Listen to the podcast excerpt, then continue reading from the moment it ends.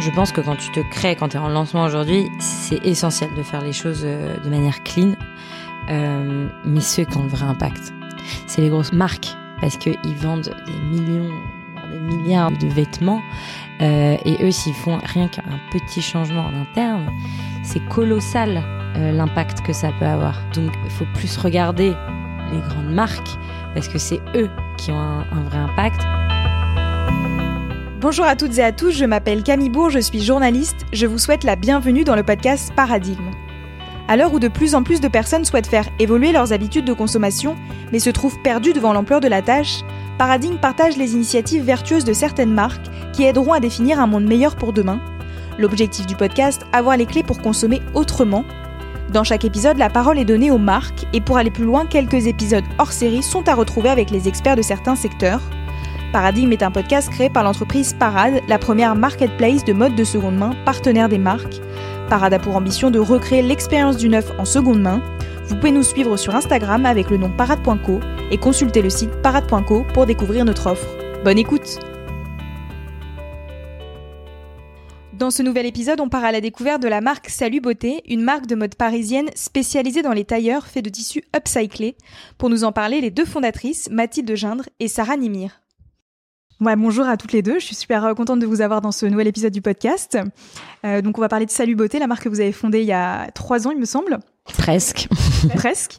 Je voulais que vous commenciez par vous présenter.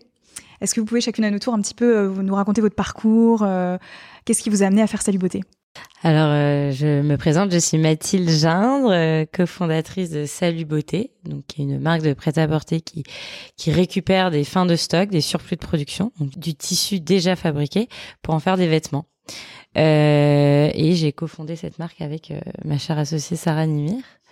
Et pour parler de, de mon background, euh, j'ai fait une école de commerce. euh, je suis allée dans plusieurs startups, euh, dont Frishti et chauffeur privé, où euh, je faisais du marketing. Et euh, j'ai rencontré euh, ma chère Sarah chez chauffeur privé. Le coup foudre fut immédiat. Voilà, bah du coup moi Sarah euh, donc cofondatrice de Salut Beauté. Euh, alors bah effectivement on s'est rencontrés chez chauffeur privé avec Mathilde. Euh, moi avant ça euh, j'ai eu un parcours hyper classique de prépa école de commerce. Voilà j'ai bossé dans des boîtes hyper différentes. J'ai bossé chez Parrot sur la partie drone. J'ai bossé chez Cartier en joaillerie et du coup j'ai bossé chez chauffeur privé en, en marketing digital avec Mathilde. Et du coup, qu'est-ce qui vous a amené à, fonder une marque euh, de mode ensemble? Parce que vous êtes rencontrés, vous êtes bien entendus, mais qu'est-ce qui a fait, qu'est-ce qui a déclenché le fait de se dire, ah ben, on va s'associer toutes les deux pour faire une marque de mode? Et pourquoi du coup aussi la mode? Hmm. Oh ouais, en vrai, il y a une, euh, on s'est pas juste bien entendu. hein. Il y a eu une vraie magie euh, de euh, entente pro perso où tu sais, euh, d'un coup, tu réalises que tu as une vision de la vie, de de de de- d'une manière d'aborder le, le business, le marketing, enfin des sujets qui sont tellement alignés que tu te dis mais c'est dingue. Si je fais pas un truc de de fou avec cette meuf, euh, c'est avec personne d'autre. Mes poils se hérissent. Je t'aime. mais euh, oh, faut pas croire, hein, on, on se chamaille beaucoup aussi. non, mais voilà, il y a eu un vrai euh, truc très très fort qui s'est créé. euh, Enfin, très vite, ça a été très évident entre nous. Et, euh, et toutes les deux, on avait cette même passion de la mode et de l'entrepreneuriat, euh, chacune pour des raisons très différentes. C'est ça qui est assez cool aussi. Et donc, ça nous a encore plus, ça a encore plus renforcé nos liens. Et, euh, et donc, euh, tu vois, au bout de trois mois on se rencontrait, on parlait de créer une marque euh, dédiée au total look parce qu'on trouvait que le total look était hyper puissante et ça paie en deux secondes, ça passe dans tous les contextes, euh, tu peux mix and match, euh, enfin voilà. C'est parti vraiment d'une conversation de deux potes euh, qui en plus ont une relation pro de dingue et voilà. Et du coup, tu disais que vous aviez un rapport parfois différent à la mode. Du coup, quelles sont vos différences justement sur ça? Alors à la mode, on n'a pas un rapport si différent, je pense. C'était plus euh, à l'entrepreneuriat où, enfin comme euh, comme l'a dit Mathilde, je pense qu'on voulait peut-être pas entreprendre pour les mêmes raisons, même si peut-être on le formulait pas euh, hyper consciemment à l'époque, mais euh, mais voilà. euh, bon après, si quand même, il y avait, je pense, cette euh, cette envie de, de liberté, mais de liberté plus peut-être dans l'expression, parce que bon, quand t'es entrepreneur, t'es pas non plus euh, pump it up euh, à partir euh, en vacances euh, tous les mois, hein, faut pas croire. mais ouais, dans cette volonté de, de se réaliser professionnellement complètement et, et d'être hyper libre de le faire. Et en plus, bah, on est des marketeuses, on adore la com et tout. Et c'est vrai que quand tu bosses sur une boîte, dans une boîte, t'es jamais vraiment 100% libre sur sur tes axes de com, sur le message que tu veux faire passer, etc. Et je pense que pour le coup, on avait des messages à faire passer qui, pour le coup, se rejoignaient complètement donc, euh, qui se retrouve euh, quand tu quand tu suis un petit peu la, la marque Salut Beauté, des valeurs de de féminisme, d'ambition très forte, d'audace, etc. Donc là-dessus, je pense que si on se rejoignait euh, totalement. On était assez différentes, c'est que, enfin, tu vois, tu avais vraiment un peu les deux, la bonne élève qui a toujours excellé, qui a toujours eu des bons résultats, etc., mais qui avait un peu besoin de s'affranchir et de se réaliser, de sortir du cadre. Euh, et de l'autre côté, bon, t'as celle qui n'a jamais été dans le cadre, qui était euh, euh, cancre à l'école, etc., mais qui du coup avait besoin de se prouver des choses. Et euh, deviner qui est qui. mais euh, voilà, donc en fait, on le faisait pour des raisons différentes. voilà, il y en avait une qui avait un peu besoin de faire une bêtise, un peu comme ça, et l'autre qui avait juste besoin de prouver, les gars, je vous jure, je suis pas con. et, et voilà.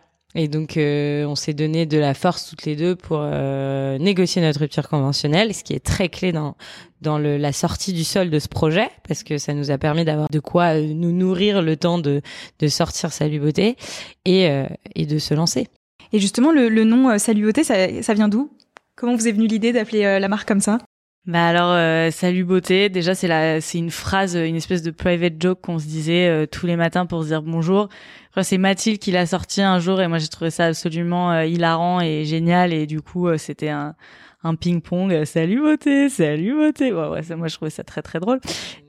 Et, euh, et, voilà. Et quand on cherchait le nom de la marque, euh, on a pensé à plein de trucs. Et puis, enfin, on voulait que ce soit léger, qu'il y ait cette euh, cette notion un peu de, de, de sororité, de good vibe, de quelque chose qui est hyper feel good. Tu vois, genre tu peux pas quand quand ta pote te dit salut beauté, bah t'es forcément ça te fait marrer, t'es contente. Enfin, il y avait il y avait ce côté-là très léger. Et puis on voulait faire des fringues justement qui sont générateurs de salut beauté. Tu vois. Donc il y avait un peu tout ça. Exactement. Et en fait, on, aimait bien aussi euh, le côté euh, euh, décalé et, fun du nom. Et on voulait un truc qui se prend vraiment pas au sérieux. Et pour nous, c'était aussi notre manière entre nous de pas se prendre au sérieux quand on disait salut.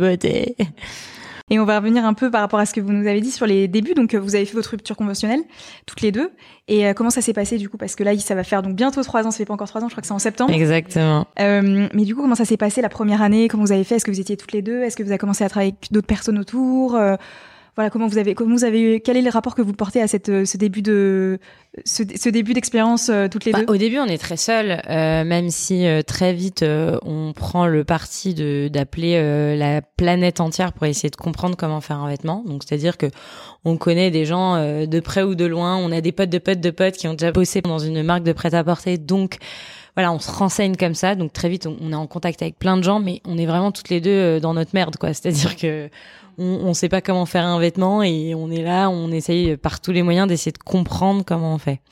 Euh, mais la première personne euh, qui vient rejoindre le projet, je crois que c'est notre RP, Judith. Euh, parce que bah, très vite on se dit mais comment euh, percer, enfin voilà, faire une percée dans le monde de la fashion quand tu viens pas du tout de ce secteur-là on se dit c'est quand même via une agence RP qui a les contacts. Et en plus on a un fit incroyable avec euh, avec euh, Judith. Et euh, c'est la première qui rejoint le projet et après s'ensuit de, de, nos photographes, Pierre et Florent, avec qui on bosse encore, euh, à qui on montre un, un brief, euh, somme toute, très flou. Euh, et euh, je sais pas, ils décident de nous faire une fleur et de bosser avec nous et de, de croire en nous, alors que eux, clairement, c'est des pros. Enfin, comme Judith, on sait pas trop comment ils, ils ont été ok pour nous prendre comme cliente parce que franchement, ça faisait très branque ce qu'on a présenté. En ça, je pense le brief n'était pas flou. Et je pense c'est ça qui, où ils se sont dit genre ok les meufs sont sérieuses. En revanche, on avait zéro produit nulle part enfin tu vois on, savait pas où on allait. on était euh, enfin je sais pas euh, on avait dû créer l'Instagram mais t'avais que des photos d'inspi dessus enfin voilà. Tu vois parfois t'as as des gens euh, qui croient en toi je sais pas et toi aussi du coup ça te fait un peu croire en toi et t'avances comme ça mais mais c'est vrai que bon au début je nous revois dans ton appart là à Barbès sur le canapé en train de bosser. Enfin, tes journées, elles ressemblent beaucoup à ça. tout ce que tu fais, tu le fais seul. Quoi. En fait, tu passes ta journée à refaire le monde et à brasser beaucoup de vent quand même. Hein. mais j'ai le souvenir qu'on bossait énormément, tu vois. Je vais te dire, j'ai le souvenir qu'on bossait énormément, mais avec le recul, je me dis. Et brasser du vent, ça prend du temps. Hein. non, mais potentiellement, on, on, passait plus de temps sur les choses et tout, tu vois. Mais euh, j'ai le souvenir, moi, d'avoir énormément bossé à cette période, quoi, et de faire des longues journées, et tu vois. Quand je repense, je me dis mais qu'est-ce qu'on foutait? Ah non, mais figure-toi qu'au moment où euh, c'était pas lancé, donc on n'avait pas de produit, on avait un compte Insta, mais c'était un mood board, et euh, le nombre de fois où il m'est arrivé en soirée qu'il y a des gens qui me disent mais vous foutez quoi? En fait, tu sais, je disais mais, ah, et moi je répondais bah, je me gratte le cul. C'est, non mais ça t'énerve parce qu'au moment de lancer ton projet et que ton ta, marque et que tu n'as pas de produit de trucs concrets à montrer, les gens pensent que tu brasses de l'air quoi. Alors que c'est presque le moment où tu bosses le plus. Parce qu'on était beaucoup dans la préparation, tu vois, on voulait poser tous les jalons importants, euh, on s'entourait, euh, donc euh, au niveau du produit avec fabricants, fournisseurs, etc., mais aussi sur la partie comme, enfin en fait, on était vraiment tout le temps en mouvement, quoi. Mais, c'est vrai que quand il y a rien de visible, bah t'es un peu là, bah je bosse les gars, je vous jure, mais mais ça prend du temps. Quoi. Et ça se voit maintenant, après, après presque trois ans. Je pense que les gens qui vous ont dit ça au tout départ se disent Ah, en fait, finalement, on, s'est rendu compte que quand même, ils bossaient, quoi. Parce que vous en êtes là quand même au bout de trois ans. J'espère, j'espère que les gens se disent Putain, elle, elle bossait. euh, Salut Beauté, c'est un vestiaire composé principalement de, de tailleurs et, vous avez des couleurs plutôt vives, des, je trouve des coupes qui sont assez, euh, comment dire, oversize d'une certaine façon. Euh, pour celles et ceux qui ne connaissent pas la, votre marque, comment est-ce que vous décririez l'univers? Je dirais euh, des coupes franches, euh, bon, il y a toujours la notion d'audace qui revient chez nous parce qu'on a envie de donner euh, euh, aux femmes l'envie de d'oser, de se réaliser. Donc des coupes franches. Euh... Il y a un côté ludique et expérientiel aussi, je dirais, parce qu'on réfléchit vraiment euh, nos produits avec toute une histoire derrière. Et enfin, c'est comme ça que on a toujours fonctionné. Donc c'est ça, bah, genre il dit décalé. Ouais, décalé. Euh, Ouais, donc des pièces audacieuses, décalées et euh, et ouais, et avec une histoire comme tu dis où il y a du sens derrière, donc que ce soit sur euh, la fabrication qui est euh, faite entièrement en upcycling, donc on récupère des matières qui sont déjà fabriquées, c'est-à-dire qu'on ne fabrique pas de matière. Et euh, dans le design, c'est-à-dire que ça naît d'un croquis et il y a toute une histoire qui est imaginée autour, beaucoup d'inspiration vintage, enfin voilà. Et puis les toiles de nos vêtements naissent dans nos bureaux, enfin dans notre euh, atelier. Donc euh, c'est quand même assez dingue et assez rare aujourd'hui des, marques qui font ça. Donc euh, ouais, voilà, c'est des produits qui ont du sens, qui ont, qui ont une histoire, qui sont fun et audacieux. Et vous, donc vous avez principalement des tailleurs, mais vous proposez aussi d'autres types de vêtements, comme par exemple, je voyais des jogging, des sweatshirts, etc. Est-ce que c'est le cas depuis le début, euh, ou est-ce que vous avez, au fur et à mesure des, des, mois, euh, élargi un petit peu à plus de produits? Hmm. bah, Heureusement qu'on s'est pas lancé avec toute une euh, toute une gamme euh, de produits au début, sinon on aurait galéré. Non, non, au début on s'est vraiment lancé avec cinq looks et c'était effectivement que des vestes et des pantalons parce que c'était notre manière aussi de nous différencier et parce qu'on trouvait que le costard, enfin l'uniforme comme euh, comme on l'appelle, c'était quelque chose de très puissant, euh, de en plus euh, pratique, confortable. Enfin voilà, ça ça correspondait exactement au message qu'on voulait véhiculer. Et en plus, enfin voilà, quand tu crées une grosse gamme comme ça dès le début faut être sacrément euh, solide sur tes appuis niveau prod. Euh, C'était euh, comme je te disais, tu vois, on, on, on veut vraiment euh, donner l'envie aux femmes de, de s'affirmer, et c'était notre propre manière à nous de nous affirmer en tant que marque et en tant que Sarah et Mathilde. Tu vois, on arrive avec des tailleurs hyper audacieux, coloré. Enfin voilà, il n'y avait pas de compromis. Et on a été très monomaniaque euh, sur le lancement, mais c'était aussi pour se différencier et parce qu'on trouve que ce produit, euh, enfin, qui est le tailleur, est hyper puissant dans le message et, et dans ce qu'il procure. Tu vois, tu portes un tailleur, tu, mets une veste, t'as une carrure, t'as une présence, t'as quelque chose, euh, ça donne de la force pour faire plein de choses, quoi. Et tu as évoqué un petit peu, enfin vous avez évoqué toutes les deux un petit peu le, le, le, fait que vous, utilisez des tissus euh, qui proviennent de chutes, de fin de stock, etc. Donc euh, vous faites de l'upcycling. Pourquoi ce choix-là? Bah alors pourquoi ce choix-là? Alors en vrai pour plein de raisons, mais déjà à la base. Euh, nous, quand on s'est lancé, encore une fois, on, on connaissait pas grand-chose aux matières, comment on allait sourcer des matières, etc. C'était encore un peu flou pour nous. On savait qu'on voulait avoir une approche hyper clean, enfin le plus clean possible, avec voilà, un côté éco-responsable, même si on voulait pas que ça nous définisse forcément. Mais pour nous, c'était évident qu'on allait fonctionner comme ça. Et en fait, très vite, on va voir les fabricants et enfin les fabricants de tissus et on se heurte à des problématiques bien connues qui sont celles de du minimum de commandes, euh, des délais aussi parce que fabriquer du tissu ça prend une plombe et ça te ça fait que forcément euh, ton cycle entre guillemets est, rallongé euh, de beaucoup. Et puis un jour voilà on demande à un énième fabricant de nous fournir du tissu. Ce à quoi il répond bah non mais minimum c'est tant beaucoup trop élevé pour nous. Il nous dit mais si vous voulez bah j'ai des fins de stock et en fait, ça a été un peu ce, ce moment. Et comme comment ça, euh, comment ça, fin de stock. Euh, il dit bah en fait, vous prenez la quantité que vous voulez, c'est moins cher en plus, et puis c'est écolo. Il dit attends, mais euh, elle est où la douille là? Parce que et en fait, il y a pas vraiment de douille quoi. C'est juste c'est des surplus de production. Euh, en fait, quand tu lances une machine pour fabriquer des tissus, mais c'est le cas pour plein d'autres industries. Enfin, je le vois pour le carton, il y a des choses comme ça aussi qui existent. Tu peux pas arrêter la machine en disant j'ai produit pile 1000 mètres. Donc, euh, ça fait des surplus de 800, 500, 50 mètres, etc. qui euh, sont déjà fabriqués, sauf que leurs clients n'en ont pas besoin. Euh, donc ça, nous, ça a été la première manière pour nous de faire de l'upcycling. Maintenant, il y a, y a, plein d'autres moyens. Il y a aussi des, nous on les appelle des upcyclers parce qu'ils n'ont pas de nom. C'est des gens qui rachètent des lots de tissus qui sont des surplus de production. Euh, ils les rachètent en direct aux grandes maisons et les revendent à des euh, jeunes marques ou des étudiants aussi. Ça sert beaucoup aux étudiants euh, en école de mode, etc. Euh, à prix cassé. Et ensuite, il y a aussi en collaboration directement avec les, les marques. Et là, vous faites un peu tout ça du coup à l'heure actuelle? Maintenant, on fait les trois, euh, même si on est plus concentré sur directement chez les fabricants, parce que bah, là, tu as une meilleure traçabilité, euh, et avec les upcyclers, parce que euh, les upcyclers, ils te donnent un choix tellement large, un panel. Euh, enfin, franchement, tu peux avoir tout type de matière, et c'est ça qui est assez euh, dingue. Après, faut choisir les bons upcyclers qui bossent avec les, des, des belles maisons et qui garantissent une qualité de tissu. Et quels sont vos critères du coup de justement de sélection de ces tissus-là? Vous en avez un peu des prédéfinis pour toutes les collections que vous, vous faites ou pas? Bien sûr, c'est le confort en premier. Euh, enfin, c'est vraiment notre priorité. Et la priorité numéro deux, c'est euh, un tissu qui ne se froisse pas ou peu, ou qui supporte le froissage. Quoi. Enfin, l'idée, c'est de, de, de, faciliter un peu euh, bon, à notre niveau parce que on se calme, on fait des vêtements, mais la vie d'une femme, c'est-à-dire que il faut pas que ton vêtement euh, te serre ou soit euh, te gratte euh, ou soit pas confortable. Et en plus de ça, faut pas que ce soit une galère pas possible à repasser, etc. On essaye de privilégier un maximum les matières naturelles. Après, bon, vu qu'on fait de l'upcycling, enfin, on récupère déjà de la matière existante, donc. mais effectivement, il y a des il y a des problématiques de lavage quand tu laves du polyester, bah ça, enfin, c'est très polluant aussi, donc on, on, essaie de privilégier un maximum euh, les matières naturelles. Voilà, sur l'été, on est quasiment full lin coton par exemple.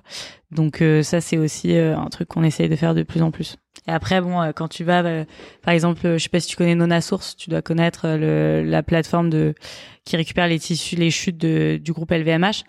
Ouais. Voilà, en termes de critères de qualité, tu sais que globalement, tu peux être dans la confiance sur sur la qualité des matières que tu récupères, quoi. Le plus gros enjeu quand tu sources tes matières premières, c'est surtout de sélectionner les bons euh, fournisseurs euh, qui euh, te garantissent une certaine qualité ou sinon il y a un service après-vente si jamais parce que voilà, l'erreur est humaine, ça existe toujours des défauts de qualité mais c'est surtout là que c'est stratégique. Ensuite, une fois que tu as un réseau de fournisseurs qui est hyper qualitatif, t'es rarement, voire jamais déçu par la qualité, euh, ou même ou s'il y a un problème de qualité, euh, ils sont hyper réactifs, ils te changent de tissu tout de suite. Euh. Donc vous avez quand même évolué, fait évoluer les, les, personnes avec lesquelles vous travaillez depuis les débuts, entre il y a trois ans et maintenant, c'est un petit peu évolué au niveau des fournisseurs que vous avez. Oui, bah ça c'est tout simplement élargi quoi. C'est beaucoup plus large qu'avant. Après, on est encore toujours en recherche. Ça reste un enjeu parce que on a envie de se diversifier, on a envie d'aller faire d'autres typologies de produits qui demandent d'autres type de, de matière. Pareil pour les fabricants, on cherche à se diversifier parce qu'on veut faire d'autres typologies de produits, donc euh, on est obligé de grossir là-dessus. Euh. D'ailleurs, on cherche une responsable de production. Euh. voilà, c'était la petite minute recrutement. et justement, au niveau de la création des, des processus de création des vêtements, comment ça se passe? Comment qui, qui, le, qui dessine Expliquez-moi un petit peu le, le, le processus de votre côté. Bah, c'est Mathilde qui dessine. Donc euh, vraiment c'est euh, le tout amont euh, de, de la réflexion. Où elle, elle va se poser, elle va faire des mood boards, des dessins, un petit peu plein de, de, de matière en fait pour que ensuite euh, toutes les trois avec Léa du coup qui est notre responsable produit production on, on débriefe un peu tout ça on, on, le trie on le classe et puis euh, pour donner vie du coup à des à des capsules. Euh... ensuite il y a une ces moodboards ils sont donnés à une modéliste qui elle vient donner vie au produit. Qui travaille à Paris aussi avec vous du coup Qui travaille en interne euh, chez nous. Euh, elle euh, développe les produits et de là naît une toile. Et en fait c'est la première version de ton vêtement sur une matière écrue un peu raide. c'est pour ça qu'on dit une toile. Et c'est là que tu vas définir les volumes de ton vêtement. Donc euh, l'idée c'est de fitter un maximum au croquis euh, et à nos envies initiales. Bon après parfois on, se laisse la liberté de dériver parce qu'on a d'autres envies. Euh, et ensuite une fois que cette toile est validée, Camille retravaille les patronages. Les patronages c'est le le dossier qui rassemble tous les tissus de ton vêtement. Et de là découle le prototype qui est ton vêtement dans son tissu final la, la, première version d'un tissu final. Donc là, tu revois encore le, le volume, puisque euh, le tomber d'un tissu à l'autre change énormément, même si tu gardes la même coupe. Donc là, tu revois encore le, le volume, mais c'est beaucoup. Les modifications sont beaucoup plus fines, beaucoup moins euh, grosses. Et ensuite, euh, de là naît soit un, deuxième ou un troisième prototype, tout dépend des itérations. Et ensuite, tu envoies en production. Et comment se passe? Alors, j'avais, je me posais une question justement, en me renseignant un peu sur ce que vous faites. Et à la différence d'autres marques qui, par exemple, ont une idée et se disent bah voilà on veut tel tissu. Est-ce que vous, votre réflexion commence par le tissu avant euh, avec les tissus que vous pouvez avoir ou que les fournisseurs que vous connaissez maintenant sans doute euh, pas mal? Euh, c'est-à-dire que quel est le cheminement? C'est on sait qu'on peut avoir potentiellement ces types de tissus là, donc on imagine plutôt des produits, des vêtements, des pièces justement en lien avec les tissus qu'on peut avoir potentiellement, ou vous restez dans un processus de création un peu standard, c'est-à-dire on pense à des vêtements et on voit quel tissu on peut avoir pour les faire? Alors, euh, ça, ça, va être donc un processus de création plutôt standard, mais enfin, on vraiment, c'est les croquis sont faits en amont. Euh, après, euh, j'aime beaucoup dire qu'on fait de la création par la l'accident. Euh, c'est pour ça que l'upcycling nous, nous correspond bien. Mais euh, voilà, on dessine des coupes et ensuite euh, on se dit ah, ce serait pas mal d'avoir euh, de la maille ou de la laine ou du lin pour cette coupe. Mais parfois on tombe sur tout à fait autre chose, on teste et, et c'est chambé quoi. Donc non, ça part du croquis et ensuite les matières viennent fitter sur nos, nos coupes parce qu'on n'a pas tant de coupes que ça, on développe assez peu, mais bien. Enfin, c'est ce qu'on aime bien en tout cas, on se persuade de ça. Mais euh, voilà, l'idée, c'est d'avoir peu de coupes et de jouer beaucoup avec les matières. Et vous avez un, petit rythme de, de, sortie de nouvelles pièces ou pas? Vous savez à peu près dire euh, bah, sur une année, on, on en sortant, ou est-ce que vous vous laissez vraiment porter par euh, le, les événements? Bah, Alors, ça, ça, fait moins de trois ans qu'on existe. Du coup, on a beaucoup itéré là-dessus. Enfin, beaucoup. On a itéré là-dessus parce que du coup, bah, trois ans, trois saisons. Enfin, voilà, c'est tu peux pas non plus tester tous les modèles qui existent. Donc effectivement, euh, on itère pas mal sur la question. Euh, là, en gros, euh, tu vois, on est sur une dynamique de drop. Donc ça veut dire qu'on a quand même régulièrement des drops sur le site euh, de séries en édition très limitée, etc. Ça fonctionne bien parce que voilà, souvent euh, on a vraiment la capacité d'être out of stock assez rapidement sur ces drops et du coup, bah, ça alimente vachement euh, notre chiffre d'affaires, ça anime vachement euh, notre communauté, etc. Donc euh, c'est un modèle très digital. Hein. On n'est pas les seuls à faire ça, hein, à l'instar de une maison Cléo qui va faire un drop toutes les semaines, etc. Mais ouais, nous c'est plutôt mensuel. Mais tu vois, après on est encore en train d'y réfléchir en interne, de déterminer quel est le meilleur rythme, aussi pour les équipes, qu'est-ce qui est le plus pertinent? Est-ce que tu t'essouffles pas en faisant trop de drops sur une saison? Est-ce que vaudrait pas mieux concentrer ses efforts sur telle ou telle chose? Enfin, tu vois, c'est une réflexion constante. Mm. Après aujourd'hui on est plutôt sur un drop euh, qui est tous les mois sauf euh, pendant les mois d'été, euh, la période estivale, juin, juillet, août. mais globalement aujourd'hui c'est ça, hein, on lance tous les mois sauf en plein été. Vous proposez de la précommande. Est-ce que c'est le cas depuis les débuts ou est-ce que c'est quelque chose que vous avez mis en place plus tardivement? Non, ça c'est depuis les débuts. En fait, c'est à la fois éco-responsable, mais à la fois c'est aussi très euh, intéressant quand tu es une jeune marque et tu te lances, parce qu'il y a un, sujet qui est la trésorerie, parce que quand tu fais des vêtements, tu avances au moins six mois avant tout ce qui est matière première, fabrication, etc. Si tu veux être dans les temps et livrer sur stock. Et ça, enfin, les, quand t'es extérieur au métier, je, je trouve que tu t'en rends pas tant compte que ça. Du coup, c'est quand même très intéressant aussi, en plus d'être éco-responsable et de te permettre de fabriquer de manière euh, plus raisonnée, en, en limitant les surplus de production, ça te permet de ne pas avancer les frais de fabrication. Donc euh, nous, ça nous a paru évident. On s'est dit en fait c'est win-win. Tu vois comme euh, les surplus de production, enfin l'upcycling, c'était pareil, c'était win-win. C'est-à-dire qu'au niveau économique et euh, écologique, c'était intéressant. Donc c'était c'était un très bon compromis pour pour vous, pour le secteur et pour la planète, pour les gens, pour tout. Donc c'est vrai que c'est une très bonne chose. Exactement. Il y a la possibilité de le faire et puis de malgré tout de pas être trop contraint. Ça vous empêche pas de faire un pro, des produits finalement qui vous plaisent et qui, qui plaisent aux gens. Donc je trouve que c'est un Enfin, heureusement qu'on a des, options comme celle-ci. Euh, Est-ce que vous pensez que ça peut potentiellement freiner euh, des, clientes potentielles de, la précommande? Est-ce que c'est quelque chose que vous avez ressenti ou pas? Possible, c'est difficile à dire. Après, euh, bah, si on, parle souvent à nos clientes et voilà, ça a pas l'air de poser plus de problèmes que ça. Mais encore une fois, il faut bien communiquer dessus, je pense.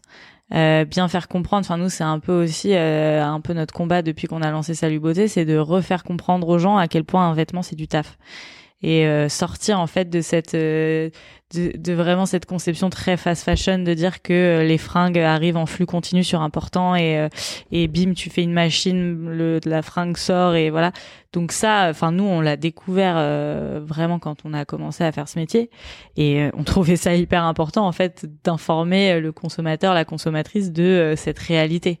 Et la précommande c'est aussi un peu un moyen de dire attends, un vêtement, ça prend du temps à fabriquer. Donc tu le commandes et puis tu seras livré dans un mois et demi, deux mois. Enfin voilà.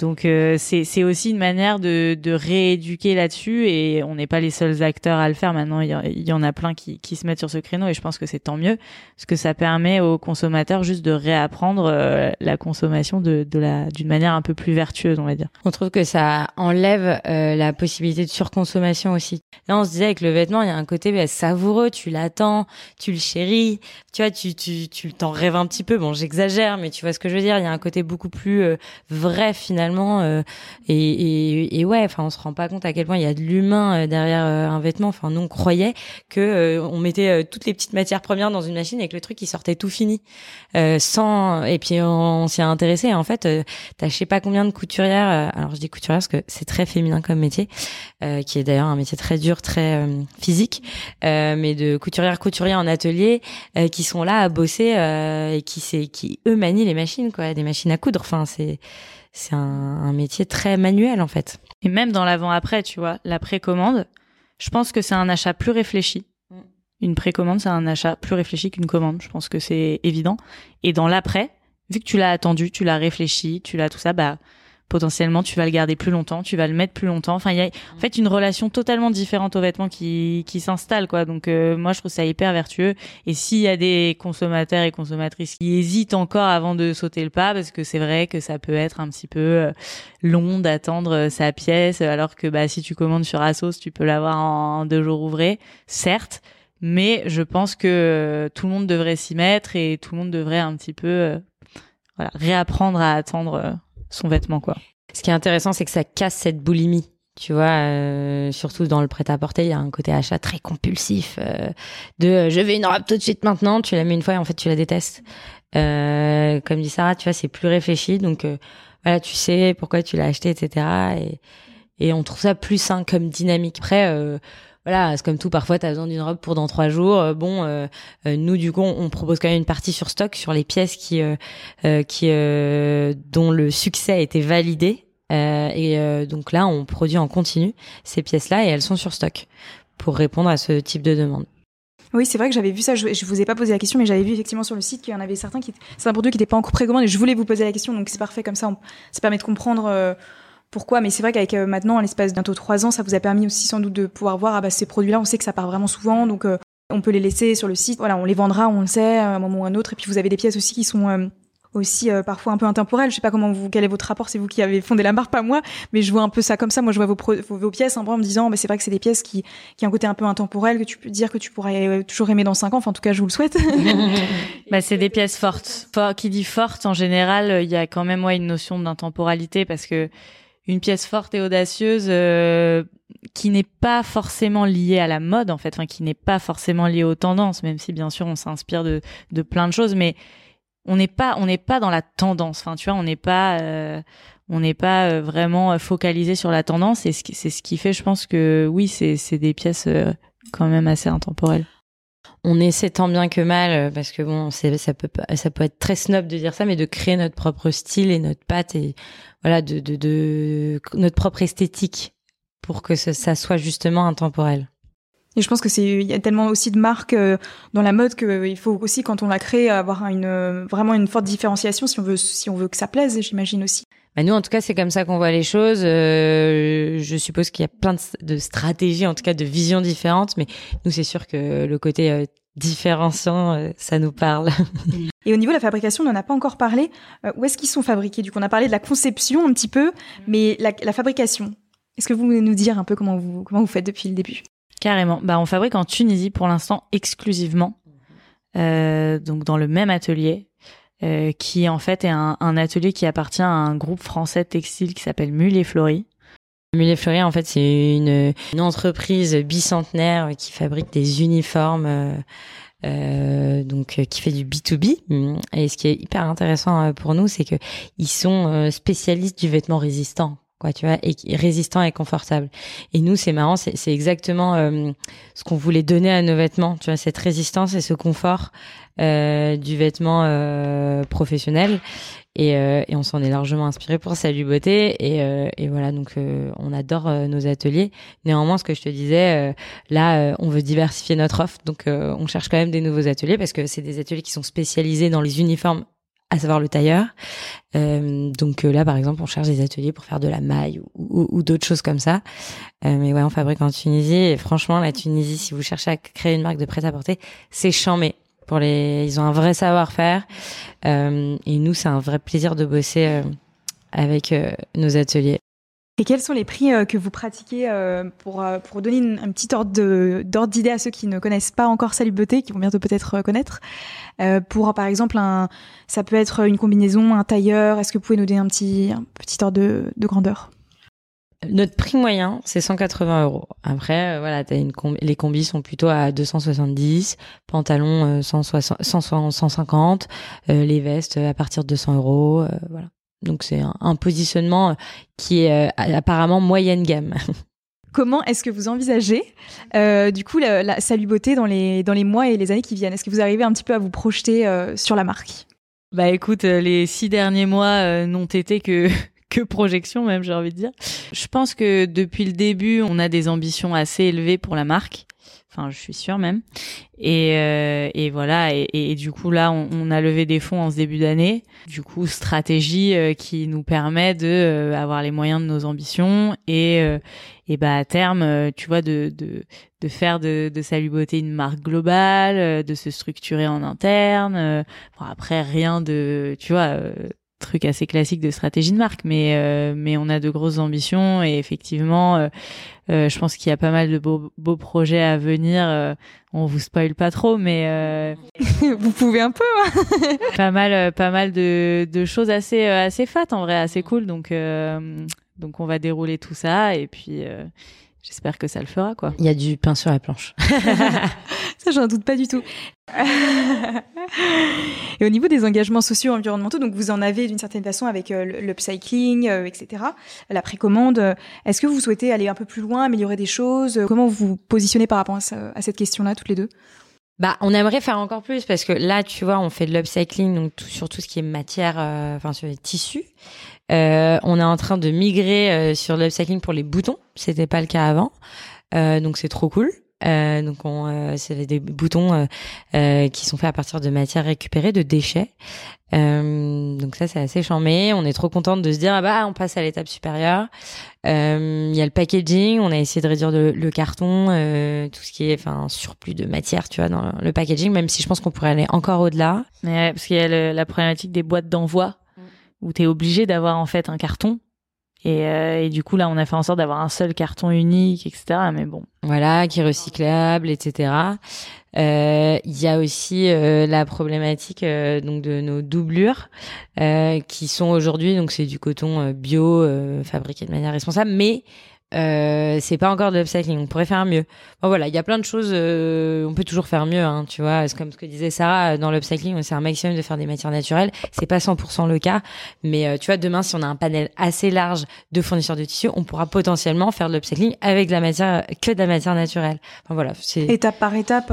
Exactement. vous faites comme vous pouvez pour l'instant et faites évoluer pour avoir parlé du coup à, à, différentes marques, du coup comme je vous disais dans la mode, mais aussi dans d'autres secteurs, euh, c'est toujours un peu les mêmes problématiques qui reviennent, c'est-à-dire la livraison, le, les, les, envois, etc. Il y a des choses qui aussi dépendent pas forcément des marques, mais qui dépendent bah, de des, des, des, de l'innovation, de tout ce qui se fait en termes de transport, etc. Donc euh, voilà, je pense qu'on peut pas euh, jeter la pierre sur les marques. On faut juste dire que chacun essaie de faire comme il peut à son échelle, et que je pense que dans un an il y aura des améliorations sur des sur des choses, dans deux ans, dans dix ans mais tant qu'on tend vers le, vers le mieux, c'est, je pense que c'est ce qui compte. Et surtout que, comment dire, euh, enfin, je pense que quand tu te crées, quand tu es en lancement aujourd'hui, c'est essentiel de faire les choses euh, de manière clean.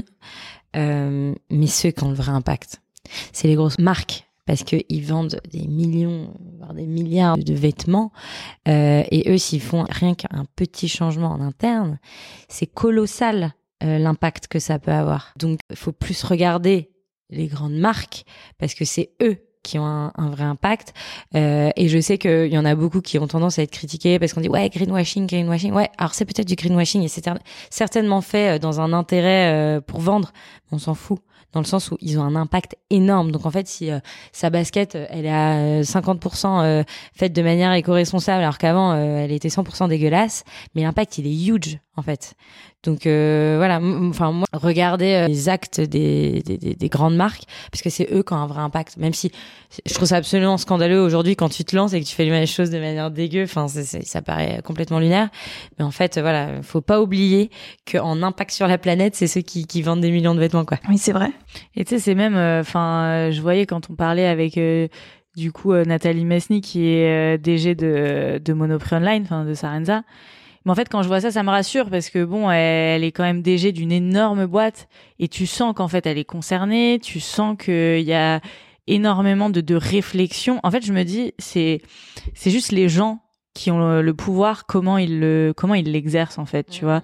Et ça, ça, ça se, donc pour les co-responsabilités, c'est une bonne nouvelle d'avoir des gens comme ça parce que c'est pas des bullshitters et c'est des gens qui veulent vraiment euh, faire bouger les choses, mais même au niveau de l'entreprise, de comment tu traites tes employés, de, euh, de, enfin, de comment en fait tu fais évoluer ton entreprise. Et j'ose espérer que bah si un jour on, on devient une une grosse boîte, enfin avec euh, avec une grosse équipe, etc. Qu'on aura toujours les mêmes valeurs en fait, tu vois. Donc on fera toujours les choses de manière euh, raisonnée, en bonne intelligence, quelle que soit notre taille, tu vois.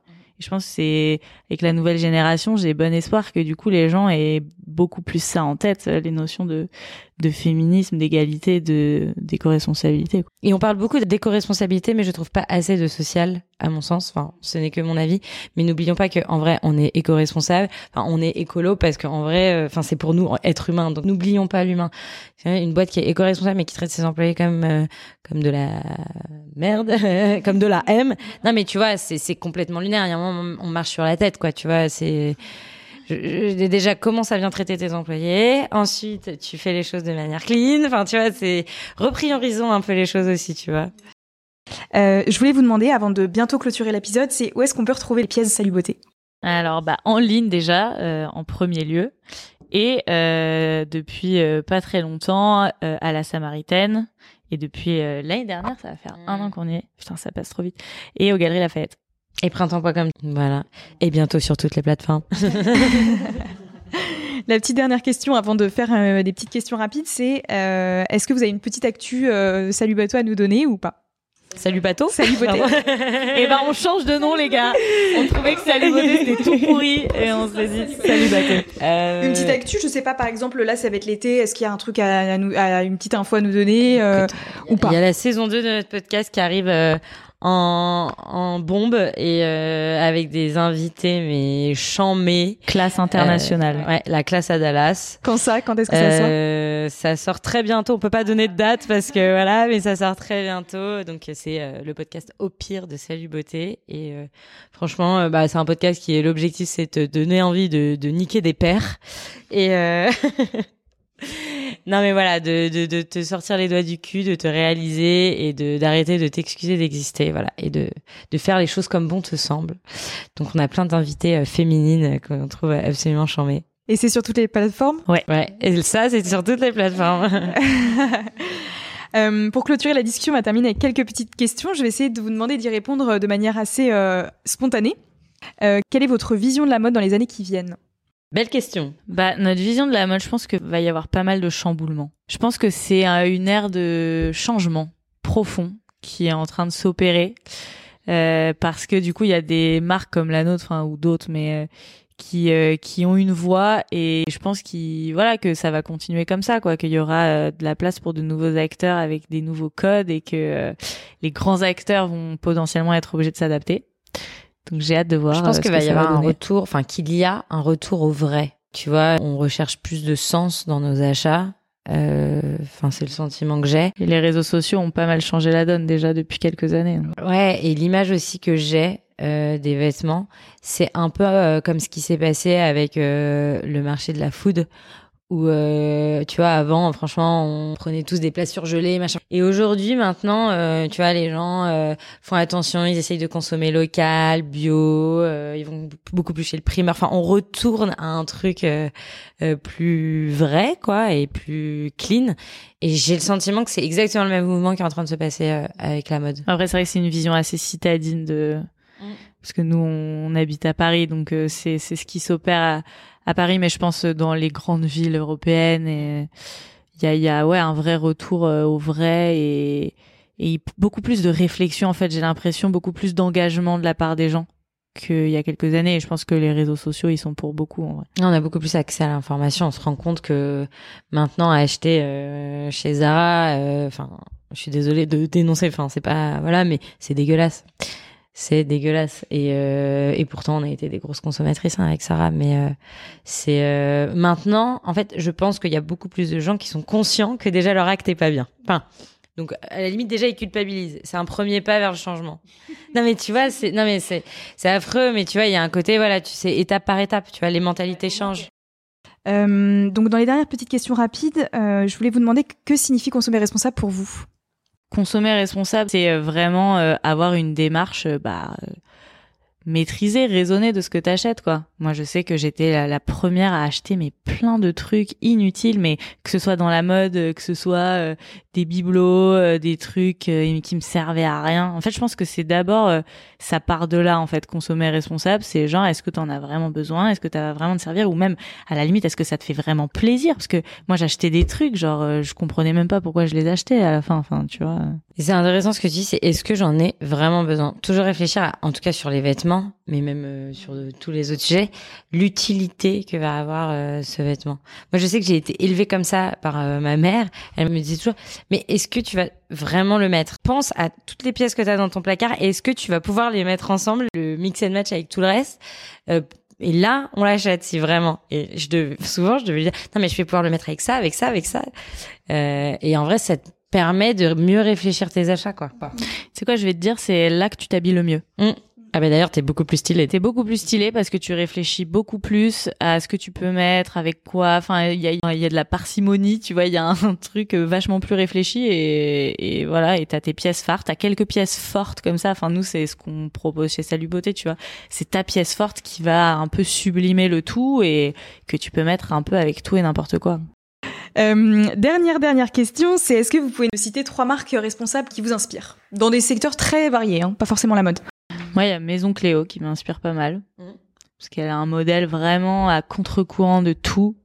Et euh, je trouve ça cool. Mmh, c'est très très cool. Ouais, c'est sa démarche est vraiment chamée.